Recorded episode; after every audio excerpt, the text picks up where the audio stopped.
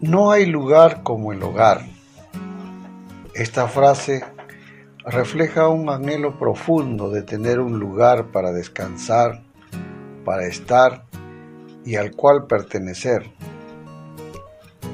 Jesús habló de este deseo de echar raíces cuando, después de haber cenado por última vez con sus amigos, mencionó su inminente muerte y resurrección.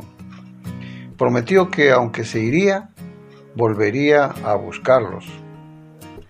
Además, les prepararía un lugar, un lugar donde vivir, un hogar. Pudo hacer este lugar para ellos y para nosotros al cumplir con los requisitos de la ley de Dios, cuando murió en la cruz como el hombre sin pecado. Les aseguró a sus discípulos que si se tomaba el trabajo de crear este hogar, por supuesto que volvería a buscarlos y no los dejaría solos.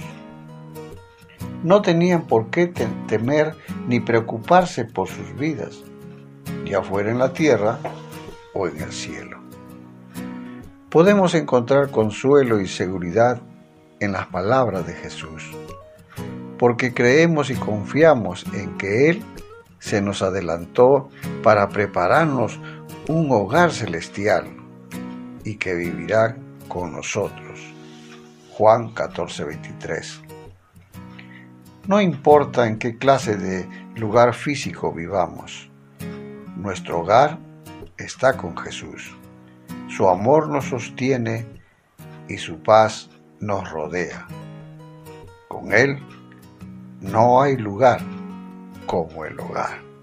Que Dios te bendiga.